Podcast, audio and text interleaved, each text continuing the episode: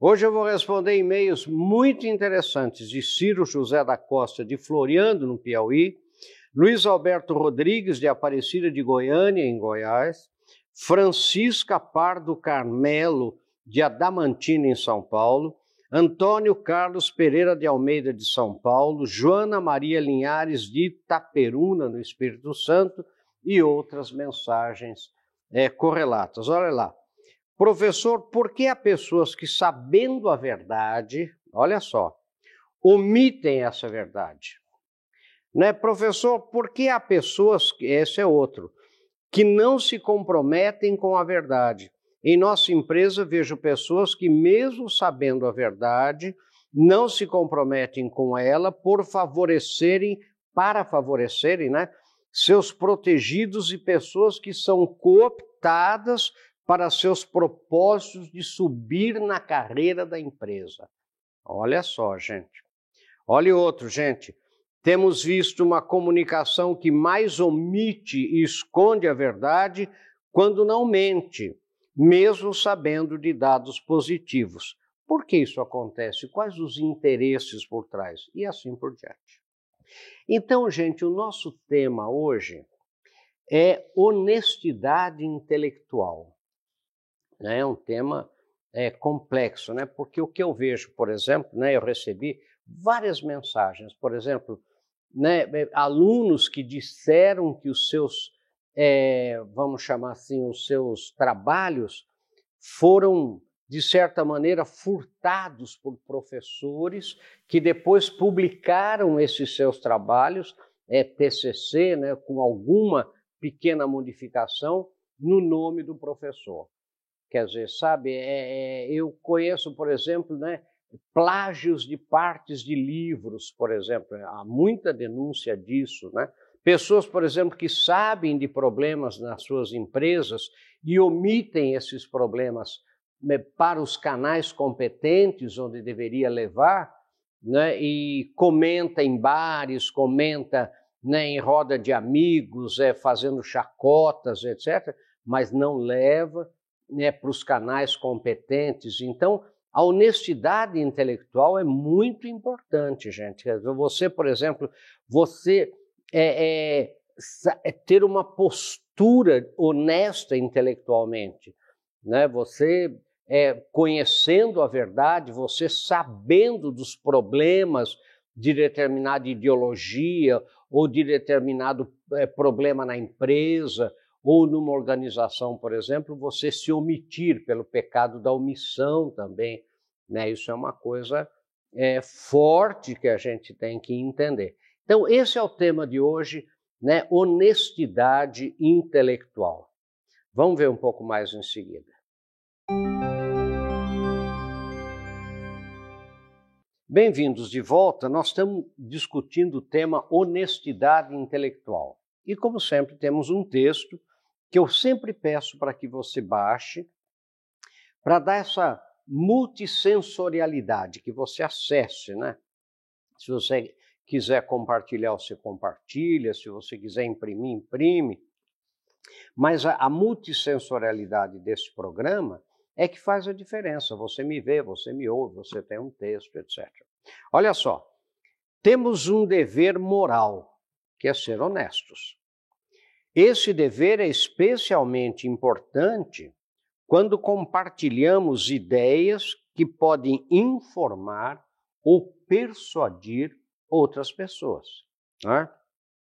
Honestidade intelectual é a honestidade na aquisição, análise e transmissão de ideias.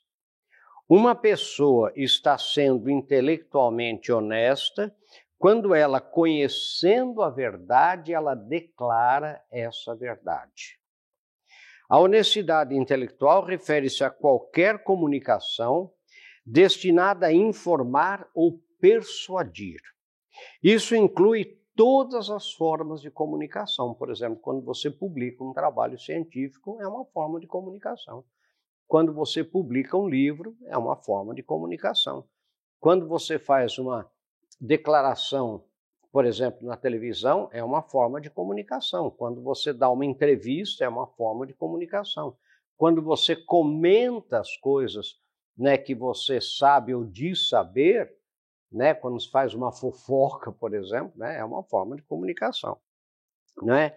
Né? É, isso inclui todas as formas de comunicação, desde aulas nas escolas e universidades, até mesmo nas conversas frequentes, debates, negociações, descrições de produtos né, e, e descrição de serviços, não é verdade? Anúncios, discursos, palestras, instruções, apresentações, publicações, declarações, não é? é? comunicados, por exemplo, à imprensa ou à sociedade, né? relatórios, instruções religiosas, postagem de mídia social e jornalismo, é? incluindo não apenas a forma falada e escrita, mas também, gente, o uso de gráficos, fotografias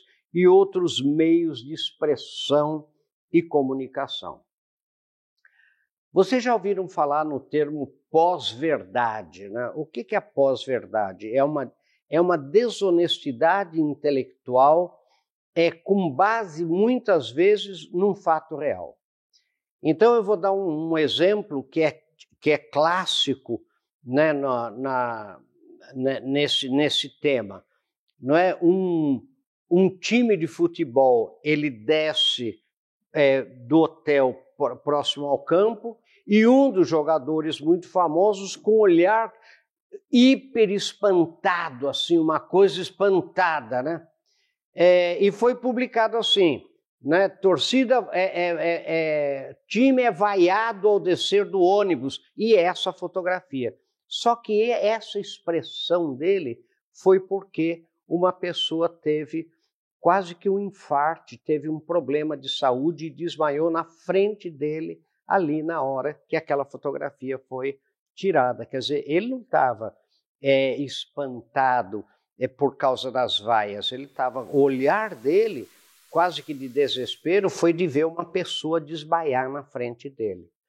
Quer dizer, então essa desonestidade intelectual de você induzir uma foto né, a, a uma manchete, né, que isso que é a pós-verdade, que a foto é verdadeira? É. O local é, é, é, é verdadeiro? É. é. é. o jogador, ele, ele fez essa cara? Fez, claro, foi fotografado, mas o contexto não era aquele. Então entendam bem. Em síntese, eu digo aqui, a honestidade intelectual obriga a pessoa a atestar a verdade que ela conhece e não transigir com a verdade para agradar ou prejudicar pessoas ou organizações ou empresas, etc. Né? Eu vou repetir, olha só.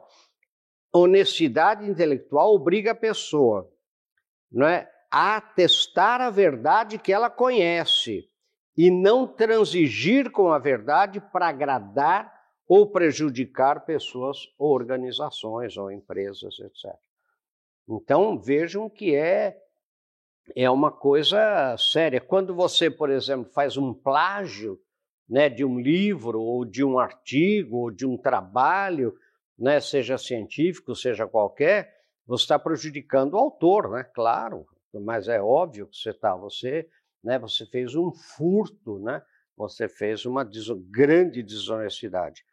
A honestidade intelectual, eu continuo aqui, deve permear toda a sociedade e isso inclui as empresas e organizações em geral.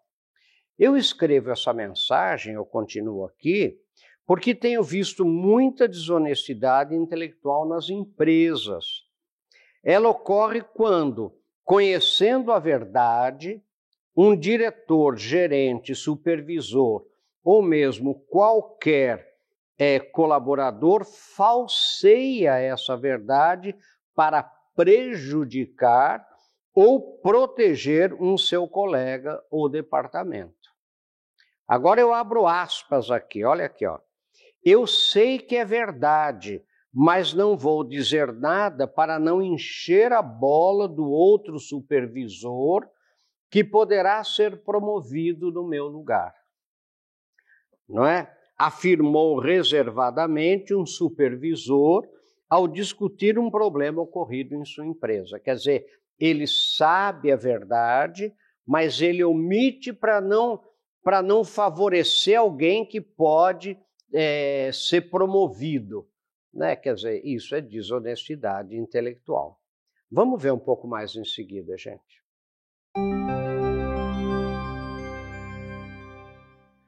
Bem-vindos de volta, né? E nós estamos comentando aqui o tormentoso tema, como eu sempre brinco, honestidade intelectual, que é tormentoso mesmo. E no bloco anterior, eu estava lendo um texto que eu aconselho sempre que você acesse, né? Está aí no Marinhos.com.br, que você compartilhe, que você discuta na sua empresa ou organização, não é? E eu digo aqui, né, continuando, tem uma outra declaração né, de um outro colaborador dizendo assim: Eu sei toda a verdade, mas nunca vou falar, pois posso ser prejudicado e prefiro concordar com quem está mentindo. Olha só, gente, vou repetir: olha, eu sei toda a verdade, mas nunca vou falar, pois posso ser prejudicado se eu falar e prefiro concordar com quem está mentindo, porque nesse caso afirmou um diretor de um banco em relação a um seu colega diretor de área. Essa desonestidade intelectual por omissão é muito comum nas empresas e organizações de todo tipo. Ou seja, ele falou: eu sei como é que é, eu sei a verdade, mas eu não vou falar porque eu sei que se eu falar eu vou me prejudicar. Então eu prefiro concordar com quem está mentindo. Isso é desonestidade intelectual. Né? No campo social, essa desonestidade intelectual ocorre quando, seja por quais motivos forem, nos negamos a afirmar uma verdade que conhecemos para justificar nossos comportamentos passados ou para agradar ou desagradar alguém. O que é que eu quero dizer? Eu vejo, por exemplo, você é, tinha um determinado comportamento ideológico, vamos chamar assim, né? E você era um militante daquele comportamento ideológico. De repente você mudou de ideia, mas você não declara isso. Você esconde essa sua mudança para justificar seus comportamentos passados. Então, é, e quando você é questionado, você é perguntado, você é, é, é, você disfarça, você. Então, isso também é considerado desonestidade intelectual. Vejam bem, gente, eu conversei com filósofos, conversei com, né, com gente é, que entende de, desses códigos de compliance, etc., e tudo isso para isso. Né? Então, ou para agradar ou desagradar alguém, né, você omite a sua posição correta, né? você omite ou, ou você é, concorda, etc. Eu termino dizendo que sem honestidade intelectual não há vida saudável nem há sucesso duradouro. E eu termino, como sempre, com pense nisso, sucesso. Então, gente, o grande é, problema é que a desonestidade intelectual pode virar uma coisa normal para uma pessoa. Sabe, ela, ela começa a achar que ela não precisa ser né, é, é, intelectualmente honesta em todas as circunstâncias, e, e isso é muito ruim. Eu vejo isso acontecer, pessoas que não são confiáveis, pessoas que você não acredita no que elas dizem, no que elas falam, né? seja na empresa, seja numa organização, seja no ambiente social, seja na política. Né? Então é muito complexo você ter, por exemplo, pessoas, por exemplo, que mudam completamente né, de, de, de, de postura para ganhar um benefício, né? para ganhar é, é, tudo aquilo que falou no passado ah, é, é escondido né, para você ganhar uma vantagem né, momentânea, uma vantagem ali que apareceu naquele momento, isso é desonestidade intelectual. Né? Então, é muito importante que você tenha na empresa código, gente. Por isso que é importante códigos de compliance, códigos de conduta, que digam o óbvio, mas que as pessoas leiam e que as pessoas assinem, para que elas possam ser responsabilizadas, para que elas respondam pelos seus comportamentos honestamente é, é, falsos, né? quer dizer, quando, quando tem a, a desonestidade intelectual em todos os sentidos. Né? Então, quando você, por exemplo, né, omite na empresa, por exemplo, quando isso é muito comum, né? Você fala, não, a gente dá assistência técnica em todas as condições, mas não são em todas as condições. Daí, quando ocorre um problema, se diz, não, mas esse caso aí. Não, mas peraí, você falou em todas as condições. Não, mas é, é que esse caso, não é verdade? Essa área, a gente, a gente entrega no Brasil inteiro. Mas, ah, mas essa área aí a gente não entrega. Então não é no Brasil inteiro.